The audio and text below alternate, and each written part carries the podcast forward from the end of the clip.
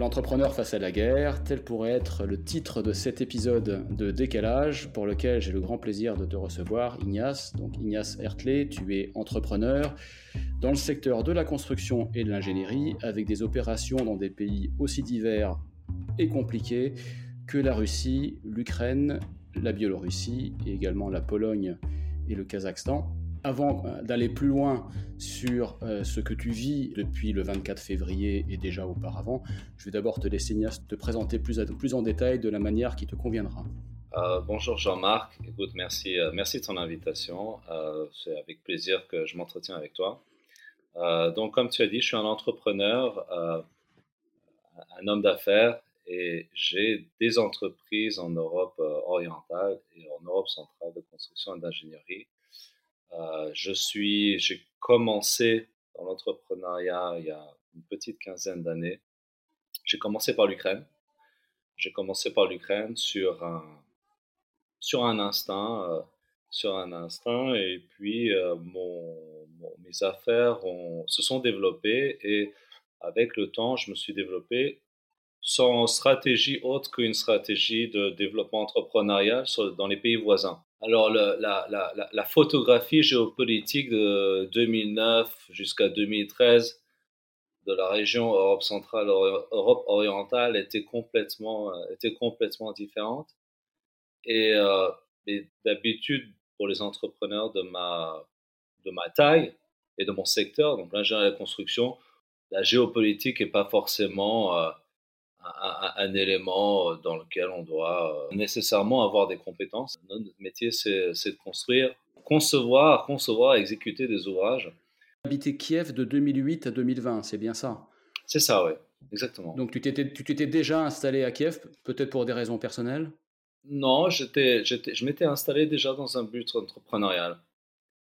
Et ça avait été d'ailleurs une, une, une, terrible, une terrible source de discorde avec mon épouse euh, qui, euh, est, qui, est, russe, euh, qui, est toujours mon épouse d'ailleurs, hein, qui est russe parce qu'elle voulait absolument pas y aller.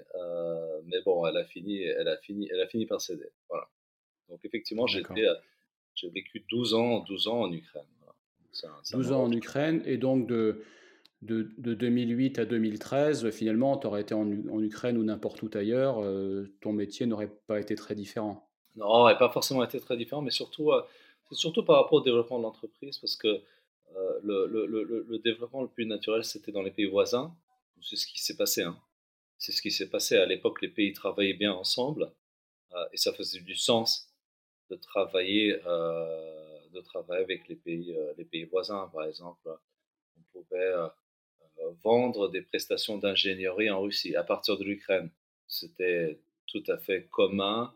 C'était un peu moins cher qu'en Russie. La langue était pareille il y avait aucun sujet particulier, les échanges étaient extrêmement intenses. À partir de quel moment est-ce que les, choses ont commencé à se compliquer pour, ton activité? Est-ce que c'est euh, est-ce que fin 2013, euh, les manifestations de la place Maïdan, euh, juste après que l'Ukraine ait renoncé à signer donc cet accord de partenariat avec l'Union européenne? Est-ce que c'est plus tard? À, quel moment ou comment, comment est-ce que les choses ont évolué à partir de là? Moi, mes affaires ont été extrêmement stables euh, jusqu'à jusqu'à cette année.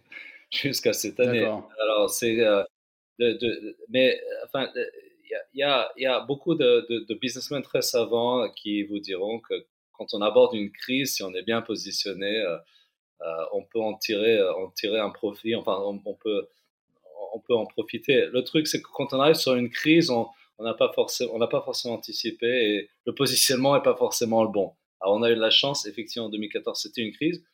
Et il se trouvait que notre position était très bonne. Donc, on est vraiment sorti, euh, en fait, renforcé euh, de cette crise. Mais j'ai envie de dire, c'est pas, c'est pas, c'est pas, pas le génie entrepreneurial.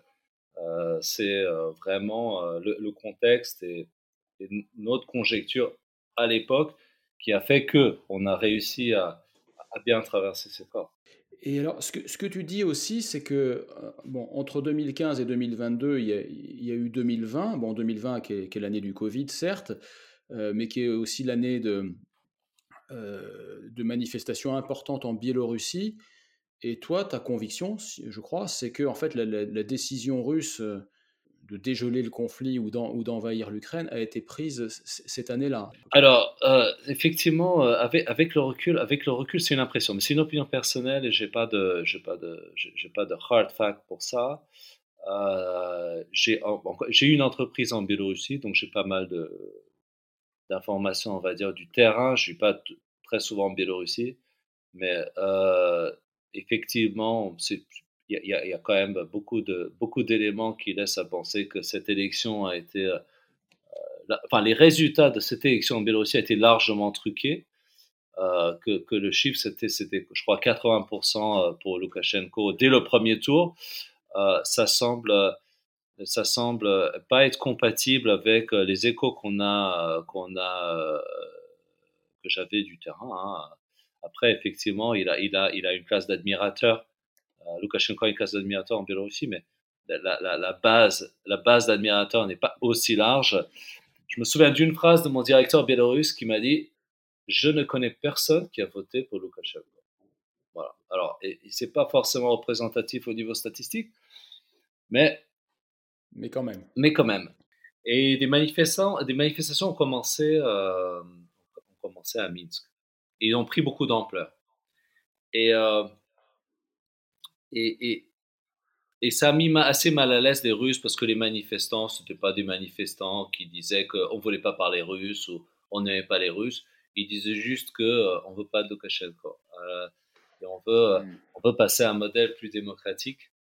Euh, et, et juste après, donc ça s'est réglé d'une manière ou d'une autre avec un peu de brutalité, un peu de répression, un peu d'aide de Moscou. Euh, Moscou a financé encore une fois euh, Lukashenko. Il est allé voir Poutine à Sochi. Et, comme c'est des, rencontres quand elles sont euh, montrées à la télévision, elles sont très ritualisées. donc dans le dans la zone, on essaie d'interpréter le body language des dirigeants. Donc on voyait un, body language très, euh, très, très, très obséquieux de Lukashenko vis-à-vis de, vis-à-vis de Poutine. Ça faisait beaucoup rire les gens qui pouvaient prendre ça avec humeur, c'est-à-dire les, Ukrainiens en général, plus les Ukrainiens que les Bélarusses. Euh, voilà, donc, euh, donc, et, donc l'automne d'après, en novembre, on a commencé à avoir le premier build-up russe.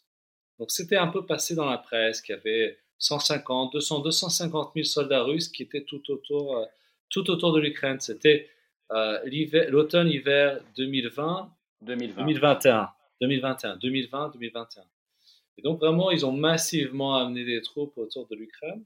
On en a parlé un petit peu dans les journaux, euh, dans les journaux européens.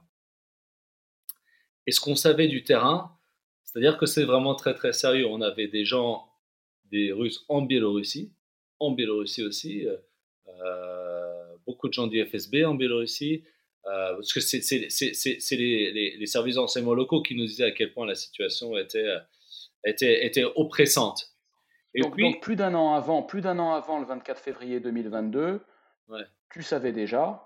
Non, non, non, moi je savais pas. Je ne savais pas. Mais, non, moi je ne savais pas. Non, non, non, les services, les services, les services savaient à quel point que la situation avait été oppressante, mais on ne savait pas. Ils ont fait ce build-up, et puis quelques mmh. mois après, ils sont euh, repartis sont en partie. J'ai juste une question à ce stade-là, Ignace, parce que je sais que tu as, tu as vécu à Kiev de 2008 à 2020. Oui. Et qu'à 2020, tu as quitté Kiev. Est-ce que c'est complètement indépendamment de ces événements-là ou euh, Alors, c'était, un choix de. Soit, déjà, déjà, je suis parti à l'été 2020. Il y avait juste des événements en Biélorussie, donc ce n'était pas quelque chose qu'on inscrivait dans un grand mouvement euh, civilisationnel ou tectonique, euh, tectonique de la région. C'était local. C'était, c'était, c'était assez tenait à la Biélorussie à l'époque et il n'y avait pas encore eu le premier build-up. C'était juste, c'était très personnel. On avait passé longtemps en Ukraine. Nos enfants sont nés en Ukraine. Ma, une, un de mes enfants allait rentrer au collège. On s'est dit que c'était le bon moment pour partir, pour revenir en Europe. C'est juste un choix personnel. Et donc, on a choisi de, de s'établir à Rome en Italie. Euh, voilà, donc, euh, et on vit là-bas depuis 2020. C'est pas le, je ne sais pas que je suis un génie géopolitique. Parfois, il y a des coups de chance dans la vie des coups de chance. Tu es bien content a posteriori de ne pas t'être trouvé à Kiev le 24 février 2022. Oui, oui, sûr. un hasard, c'était une coïncidence. En fait. Mais surtout, moi, à la limite, c'est une chose, mais mes enfants et ma femme n'étaient mm. pas là ce jour-là. Donc, c'est ça, c'est ça, c'est ça la bonne nouvelle. Et en plus, ils étaient à Rome depuis un an et demi, donc on, est parti dans des conditions euh, euh, et, pas, et pas en extrême urgence. Dans la conduite de ton business, donc ta famille est à Rome depuis, depuis 2020, et dans la conduite de ton business, est-ce que avant le 24 février déjà, tu as pris des décisions ou tu, as vu des choses euh, ou est-ce que vraiment ça t'est tombé comme nous ici en France, comme, comme si le ciel te tombait sur la tête sans beaucoup de préavis en fait Oui, alors j'ai mais encore une fois, j'ai commencé à sortir de l'argent en Ukraine euh, après le premier build-up. Il faut, il faut, faut, un peu sortir. Mais encore une fois, je veux dire, c'est des. les affaires, c'est un peu, c'est un peu de, c'est du travail, c'est un peu de chance, euh, c'est une équipe et puis c'est un peu de gut feeling, c'est un peu d'instinct. Donc mmh. effectivement, euh, mon, sentiment était qu'il fallait, il fallait un peu réduire son exposition à l'Ukraine. Et donc j'ai commencé à le faire. Alors, si j'avais été encore plus mieux inspiré, je l'aurais euh, réduit bien plus. J'avais un peu commencé à sortir de, l'argent en 2021. Alors, euh, vu d'Europe, euh, vu d'Europe, sortir de l'argent, l'impression c'est appuyé, machin, l'argent part. Hein. En Ukraine, c'est pour en sortir de l'argent du pays, en Ukraine, c'est comme la Corée du Nord. Donc, ça, ça, nécessite beaucoup d'organisation, en fait. Donc, il y, y, a beaucoup de travail derrière il y a un espèce, j'ai dû obtenir une licence de la banque centrale. Enfin bref, n'importe quoi, comme en Corée du Nord. C'est pas un, c'est pas, un virement. C'est pas un virement pas qui arrive le lendemain au Portugal ou le même jour au Portugal euh, ou en Finlande ou je sais pas ou à Chypre. C'est c'est c'est c'est c'est compliqué, c'est absurdement compliqué. Euh, donc euh, donc quand on prend ces décisions, il y a un, certain nombre d'efforts et d'actions à, faire après, euh, après, il faut dire que quand le, second build-up a commencé, donc celui qui a commencé fin 2021, le deuxième, les Ukrainiens étaient beaucoup plus nerveux. Là, ils ont été beaucoup, beaucoup plus nerveux. Et plus ça allait, plus ils étaient nerveux. Plus ils étaient nerveux. Alors, les, Anglais et les Américains ont commencé à partir de, janvier à être extrêmement... très, communiquer énormément sur la situation il, disait ce que les Russes allaient faire. Et c'est très inhabituel d'ailleurs pour des services de sécurité euh, de parler aussi ouvertement. Mais en même temps, à l'époque, on ne savait pas très bien. D'un côté, il y avait le gouvernement ukrainien qui ne voulait pas en parler parce qu'il ne voulait pas que l'économie s'effondre, clairement. Et de l'autre côté, euh, et de l'autre côté euh, début de cette année, on se disait, on savait pas très bien parce que les, Américains étaient sortis d'Afghanistan, donc euh, leur crédibilité, on va dire, était un petit peu, un petit peu abîmée à l'époque. Quoi. Ils ont, ils ont, ils l'ont récupéré depuis, mais à l'époque, à l'époque, on savait pas très très bien. Mais ça semblait assez sérieux. Donc, euh, euh, ça semblait assez sérieux. Mais mais on ne savait pas à l'époque qu'est-ce que ça allait être. On ne savait pas si ça allait être quelque chose de très localisé sur le Donbass on savait mmh. pas euh, si ça allait être un truc euh, global, parce qu'on savait qu'il y en avait, il y en avait une flopée en Biélorussie aussi euh, de Russes. donc on ne savait pas l'ampleur, l'ampleur de ce qui aurait pu se passer. Et aussi, il y avait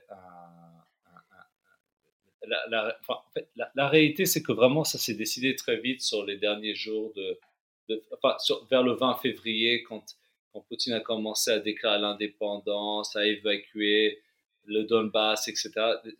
En fait, très très vite, il y a une séquence très très rapide de, très très rapide, très très rapide d'événements vraiment groupés autour du 20 février, qui a, a une accélération, une accélération très très rapide. Euh, donc il y avait euh, un petit peu, nous, on a commencé à prendre des actions, euh, des, enfin, des, actions, c'est-à-dire on commençait à, à essayer de changer tout ce qu'on avait en hard currency. Enfin, petites actions, mais assez, mais pas, mais c'est des choses qui prennent du temps. Et c'est vraiment euh, mi-février qu'on a commencé à avoir un soupçon. Mais encore une fois, on ne savait pas si ça allait être localisé. Et je parle aussi à beaucoup de gens en, Russie. Bon, et, Et, et, je pense qu'en Russie aussi, ils ne savaient pas très bien, je parle des gens au gouvernement, ils ne savaient pas très bien quelle, a été l'ampleur de l'attaque. Ils pensaient, ils pensaient que c'était peut-être, ça allait peut-être arriver, mais si ça arrivait, c'était localisé. Donc c'était quand même, ça, ça, restait une information concentrée euh, très très haut, euh, très très haut en Russie. Quoi. Donc le 24 février arrive, où là, bon, il, apparaît quand même rapidement que c'est pas localisé et que c'est pas mineur. Ouais. Ouais, alors le 24 février arrive, effectivement, moi je suis en Lettonie et euh, je tombe, bah, bon, par accident, mais par, par hasard, je, je, suis réveillé et puis j'entends le discours de Poutine où il raconte comment il va dénazifier l'Ukraine et démilitariser l'Ukraine. Euh, bon, démilitariser, ça faisait du sens. Dénazifier, euh, ça n'avait vraiment aucun sens. Enfin bon, avant de dénazifier l'Ukraine, il aurait fallu qu'il aille la nazifier. Mais euh, bon, bref.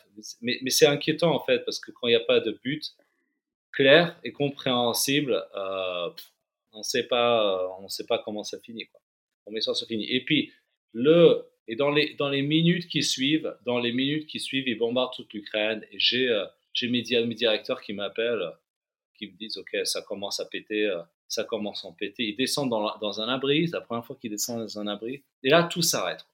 Tout s'arrête. Tout s'arrête. Tous les chantiers s'arrêtent, tous les contrats s'arrêtent, tout s'arrête. On passe d'une... Parce que nous, on est sur un... La construction et l'ingénierie, on est sur, un business d'investissement. Les investisseurs, ils veulent avoir 15 ans d'horizon pour investir. Là, on est passé d'un horizon de 15 ans à un horizon de quelques minutes. D'un coup, tout s'est arrêté. Tout s'est arrêté. Tout s'est arrêté. Tout s'est arrêté. Et, euh, on savait rien. On savait rien. Les, les Russes arrivaient de partout. On, ne savait absolument rien de ce qui se passait. C'était, euh, euh, un chaos total. Euh, tout le monde a essayé, beaucoup de gens ont essayé de fuir le pays. Les hommes, très rapidement, ils ont pris la décision de, fermer la sortie aux hommes. Euh, donc beaucoup de femmes sont parties les hommes sont restés, ils ont fui dans l'ouest de l'Ukraine. Euh, et puis, euh, petit à petit, petit à petit, très petit à petit, la, situation s'est stabilisée. Au retour du 25 mars, ils ont déclaré que les Russes ont déclaré qu'ils évacuaient Kiev, donc ils sont partis. Ils sont partis.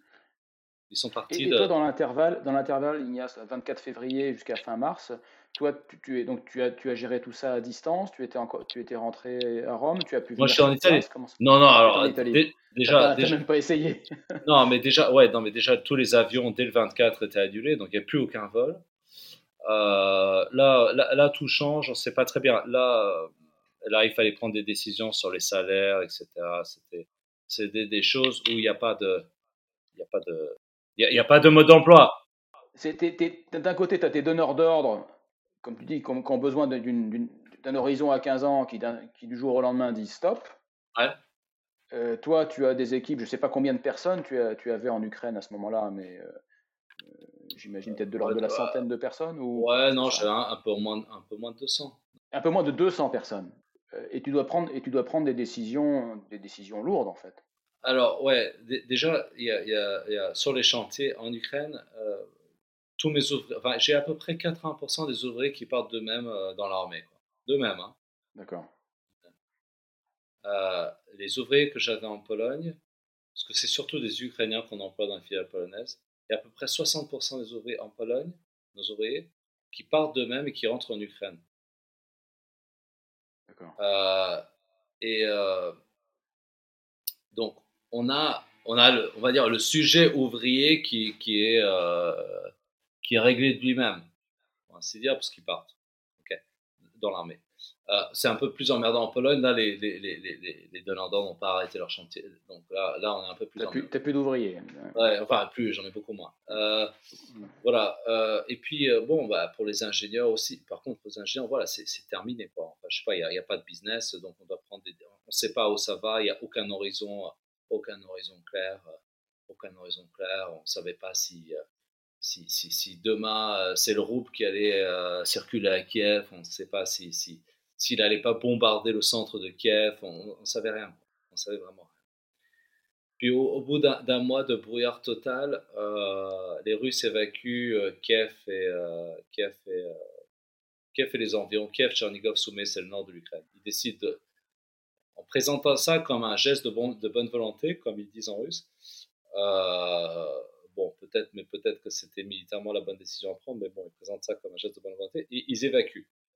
Donc on a là un, semblant de stabilité et, et après ça, le, vers, le, vers le 15 avril, j'ai pris la décision d'aller vers le 15 avril à Kiev. Alors pourquoi je prends la décision d'y aller? Euh, C'est parce que moi je vis en Italie. Appeler, appeler mes directeurs et mes cadres de l'Italie. Alors pour les Ukrainiens, euh, pour les Ukrainiens, l'Italie c'est un lieu de villégiature, quoi. Donc euh, pour pas être dans un contexte où les mecs dans leur abri se disent il y a l'actionnaire en pré-retraite qui m'appelle entre deux apéros spritz à côté du Colisée ou entre deux expressos à Amalfi, euh, pour pas être dans ce truc-là, je décide d'y aller moi-même. Euh, parce que parce que c'est c'est ce que c'est ce que c'est ce qu'un leader doit faire un petit peu. Donc comme dirait l'adjudant euh, c'est ça que doit faire un leader. Donc donc je donc j'ai fait la route. J'ai fait la route. Et faire la route ça veut dire aller à Varsovie prendre le bus euh, prendre le bus euh, jusqu'à Kiev. Donc c'était 20 heures de bus. À Kiev il y avait un couvre-feu c'était Kiev était complètement barricadé. On est mis avril complètement barricadé. Euh, tous les magasins ont, les, vitres, les vitres plaquées, euh, euh, les, vitres plaquées avec du bois. Il y a un couvre-feu à 21h, donc ça fait qu'à 19h, tout le monde part du centre-ville. Il n'y a pas d'éclairage urbain ou très peu d'éclairage urbain pour pas guider les éventuels avions de chasse russes sur Kiev. on est vraiment dans un contexte très, très, très, très glauque. Quoi très glauque.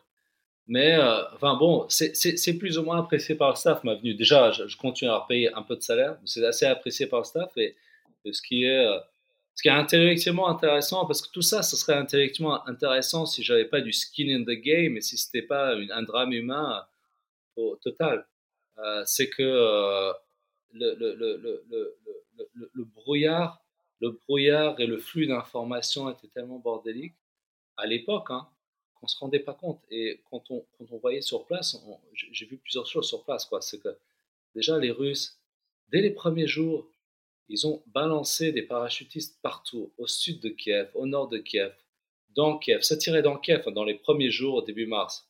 C'est mes collègues qui me racontent. Ils étaient tellement sûrs que les Ukrainiens allaient se rendre qu'ils ont balancé tout leur parachutisme partout. Les parachutistes se sont fait éclater, hein, se sont complètement éclatés. Donc ils ont perdu euh, plus ou moins les meilleurs euh, dans les premiers jours sur, euh, sur un, assumption qui était que les Ukrainiens allaient se rendre direct, alors que, je ne sais pas, il fallait pas avoir des services de renseignement ultra performants pour comprendre que personne n'attendait les Russes à Kiev, quoi. Personne n'allait les accueillir. C'était vraiment curieux. Et on a vraiment... Et on vise... basé sur une, sur une hypothèse fausse, mais que personne n'a eu le courage d'aller réfuter auprès de Poutine lui-même. Ouais, ouais, personne, personne, personne n'a eu, euh, n'a voulu, euh, n'a voulu euh, dire au grand chef que, que, bah, en fait, bref, c'était, ça apparaît effectivement comme une histoire de, corporate mismanagement où, où les plus, les, les, les, les, les plus performants ont, ont, la place la plus près du, des rayons de soleil, vraiment, et que chaque rapport sur et, les mecs du FSB qui faisaient les rapports sur l'Ukraine, bah, peut-être qu'ils étaient bons, peut-être qu'ils n'étaient pas bons. On ne le saura jamais parce que sans doute, à chaque étage, le rapport était un peu modifié d'une manière à faire en sorte que euh, euh le, le, chef, euh, pour, pour, pour, pour qu'il reflète ce que le chef aimerait qu'il reflète. Oui, c'est ça. Et quand, et quand il arrivait jusqu'à Poutine, Poutine n'y lisait que ce qu'il avait envie d'y lire. C'est tout à fait possible. Ça semble être un scénario qui se tient au vu de ce qui s'est passé sur le terrain. Et il y a autre chose aussi qui se passe, c'est que euh, et Erpen, tout ça, euh, c'est des banlieues de Kiev. Et moi, j'ai à peu près 30 ou 40% de mon staff qui vit euh, dans, dans, ces, dans ces Donc, certains ont perdu leur appart, euh, certains se sont fait piller leur appart. Mais bon, tout ça, c'est que ces informations qui sont lues dans la presse, moi, mon staff me les raconte sur place. Donc tout ce qui, donc il y, a plusieurs choses. Déjà, déjà, c'était, il y a eu effectivement beaucoup de monstruosité dans ces, dans, ces, euh, secteurs d'Ukraine et il y en aura, il y en aura sans doute d'autres. On en découvrira sans doute d'autres. c'est vraiment, c'est vraiment, il y a des crimes innombrables qui ont été, qui ont été, qui ont été commis et, et, et, la rupture entre les Ukrainiens et les Russes, elle est, elle est, elle est, extrêmement forte. Ça, les a, enfin, blessés, le mot est, trop faible. La rupture est totale. Après ces crimes, la rupture est totale. Il y a une première rupture où euh, les Ukrainiens ils faisaient un peu de wishful thinking euh, à l'hiver, disant Ok, on n'a rien de bien à attendre du Kremlin, mais le peuple russe, quand même, il ne veut pas nous massacrer. Bon, ils ont découvert un peuple russe qui était à fond derrière Poutine dès les premiers jours de la guerre. Donc ça, premier choc hein, au niveau ukrainien, en train de psychologie de peuple. Deuxième choc, Butcha. Donc vraiment, ils découvrent les massacres de Butcha. Donc ça, c'est vraiment... Mais c'est rompu. Hein. C'est rompu sur des générations.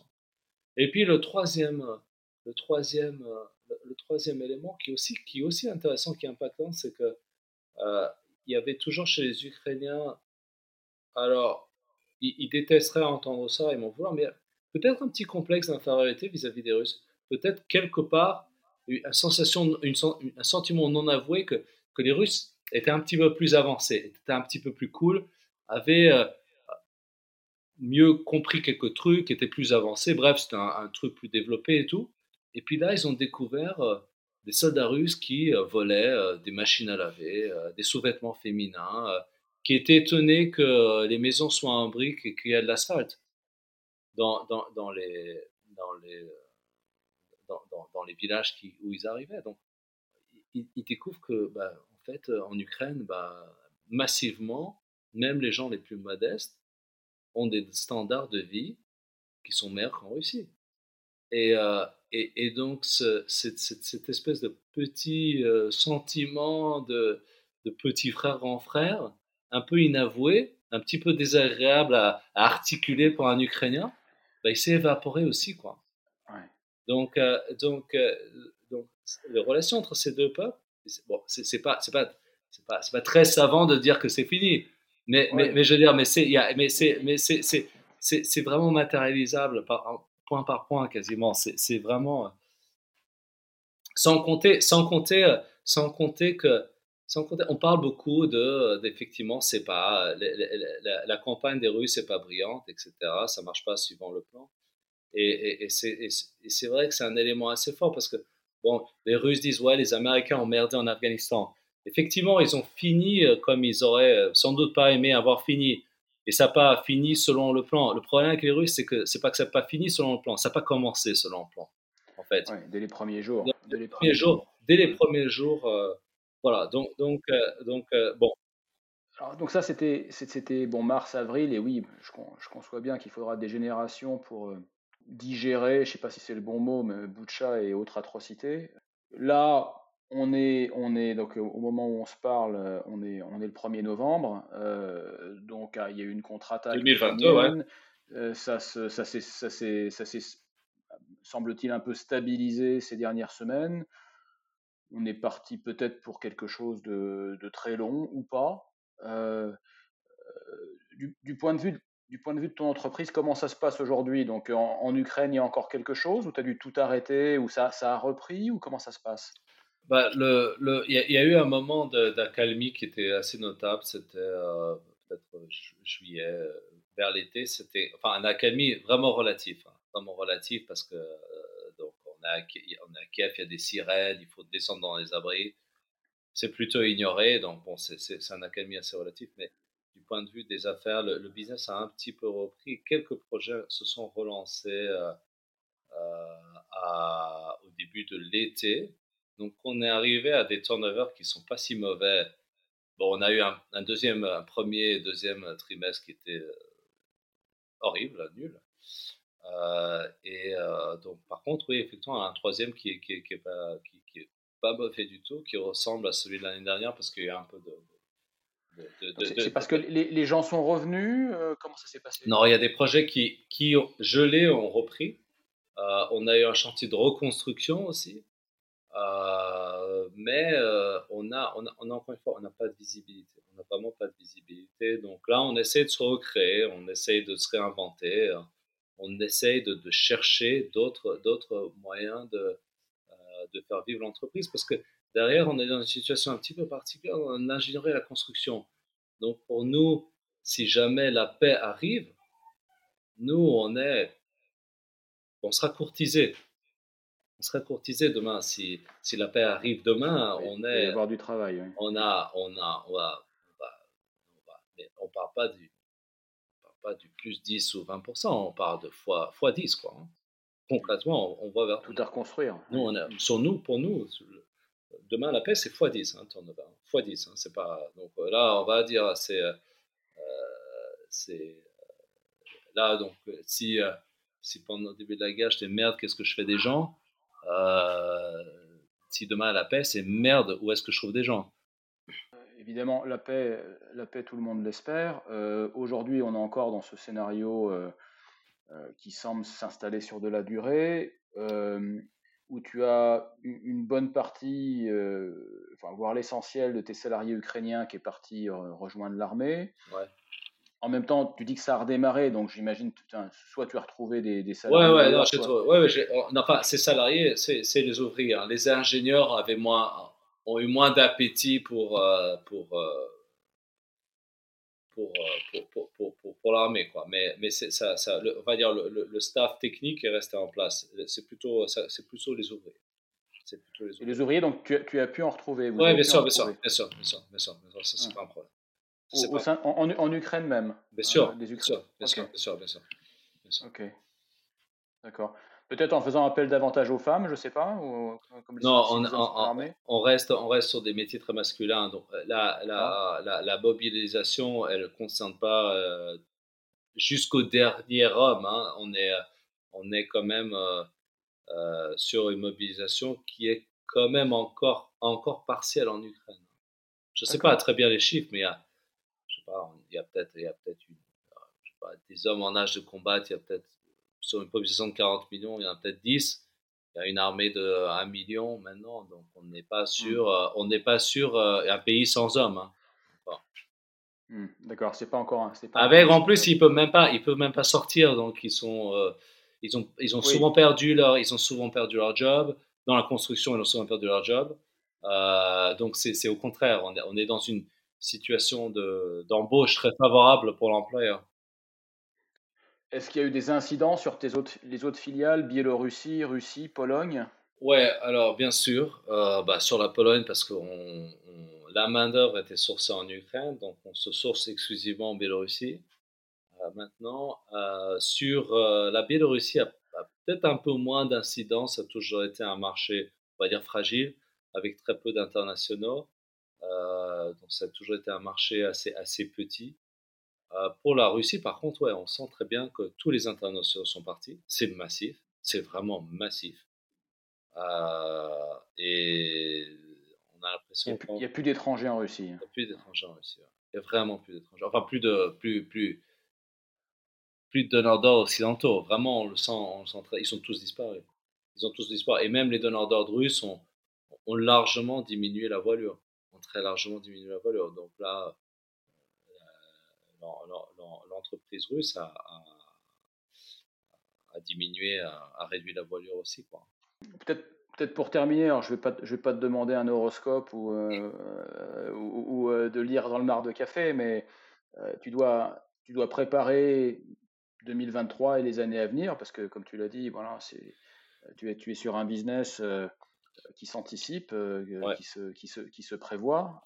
Comme, tous les business. Euh, comme tous les business. Mais plus ou moins. C'est-à-dire que là, vous êtes quand même sur des cycles de vie d'un projet. J'imagine qu'un projet d'ingénierie de construction, voilà, on est sur un projet euh, d'un certain nombre d'années. Les, les, constantes de temps ne sont pas les mêmes, on va dire, dans le dans la construction que dans, par exemple, dans l'IT où elles sont beaucoup plus courtes, ou, à l'inverse, dans, dans, la défense, elles pourraient être encore plus longues, par exemple. Mais, mais donc, tu dois prévoir dans une situation d'incertitude maximale. Mmh. Donc, en fait, tu ne peux pas prévoir. Exactement. Euh, quels sont hein, finalement les. Est-ce que tu as quelques règles euh, sur lesquelles tu te bases pour malgré tout construire ou, ou anticiper ce qui peut l'être? Alors, le, premièrement, ouais, j'essaie de me tenir au courant de l'actualité. Ça, c'est ça, c'est ça, c'est une chose parce que euh, il faut il faut essayer de de dessiner des scénarios de développement de la situation qui sont réalistes. donc dans les, dans les informations il y a malheureusement, et dans les avis, dans les opinions qu'on peut trouver, il y a malheureusement beaucoup de pollution. ok? Et beaucoup d'avis d'experts de canapé qui parlent de tectonique, de tectonique géopolitique ou tectonique civilisationnelle prennent pour argent comptant des, euh, des storytelling qui n'ont aucun qui ont très très peu de relations euh, avec la réalité. Ou, Donc trouver des sources fiables. Donc euh, vraiment aller à l'information, ne, pas, ne pas trop s'intéresser aux, grands théoriciens que, que, nous avons, que, où, nous avons chercher les, les, hard facts. Ouais, chercher, chercher les hard facts. Donc effectivement, il faut dessiner des scénarios qui soient le plus réalistes possible. Euh, essayer de voir euh, quel, quel, pourrait être le scénario central de développement parce que en même temps, euh, on, est, on, est, on comprend que la, la, la, paix revenue, on, on sera dans une situation d'affaires extrêmement favorable, extrêmement favorable. Mais le challenge, c'est euh, le moment, c'est définir le moment quand elle revient et le savoir. Parce que si ça revient demain, c'est génial. Si ça revient dans cinq ans, bah, le challenge devient rester en vie, économiquement parlant, économiquement parlant, sur une durée assez longue. Donc le challenge. Tu sais, tu sais pas, tu sais pas si tu cours un 1500 mètres ou un ultra trail en fait. Exactement, ouais. Donc tu sais pas effectivement, c'est un peu l'image est l'image l'image est bonne. Tu sais pas si euh, si, euh, si euh, tu cours un marathon ou si tu cours un 100 mètres. Bon, c'est sans doute pas un 100 mètres et c'est sans doute pas un marathon, mais euh, c'est peut-être un 1000 mètres ou un 10 km. Et il faut gérer l'effort, faut gérer l'effort et sa stratégie de course de manière différente. Donc, plus tu sais tôt, plus tu sais tôt la longueur de la course, mieux tu peux t'y adapter. Parce qu'effectivement, le critique, c'est rester en vie économiquement jusqu'au moment où jusqu'au moment où la, la, la, la, paix, la paix revient. Au jour d'aujourd'hui, j'ai pas l'impression que euh, les Russes sont en mesure euh, de, euh, de d'avancer en Ukraine, enfin, d'avancer militairement et prendre plus de terrain en Ukraine. Voilà, ils ont, ils ont, ils ont besoin, ils auraient sans pour ça besoin d'une pause pour se régénérer. Bon, c'est pour ça ils parlent de négociations mais leur vrai, le fond, c'est qu'ils veulent, du temps. ils veulent effectivement se régénérer. Donc c'est pour ça que les Ukrainiens se disent, bah non, pas, pas de négociation. Même, alors il y, y, a des gens, il y a des grands savants, il y a des grands savants, bien sûr, qui en, Europe qui, qui, qui pensent qu'il faut aller négocier pour la paix, etc. Il, y a, il, y a, un débat dans ce sens, mais du, sur le terrain, les Ukrainiens ont absolument raison dans leur position parce qu'ils n'ont pas besoin des Russes qui, font une pause et deviennent plus forts sur le terrain qu'ils ont conquis. Ils ont besoin, ça, ils n'en ont pas besoin. Clairement, ils n'ont pas besoin.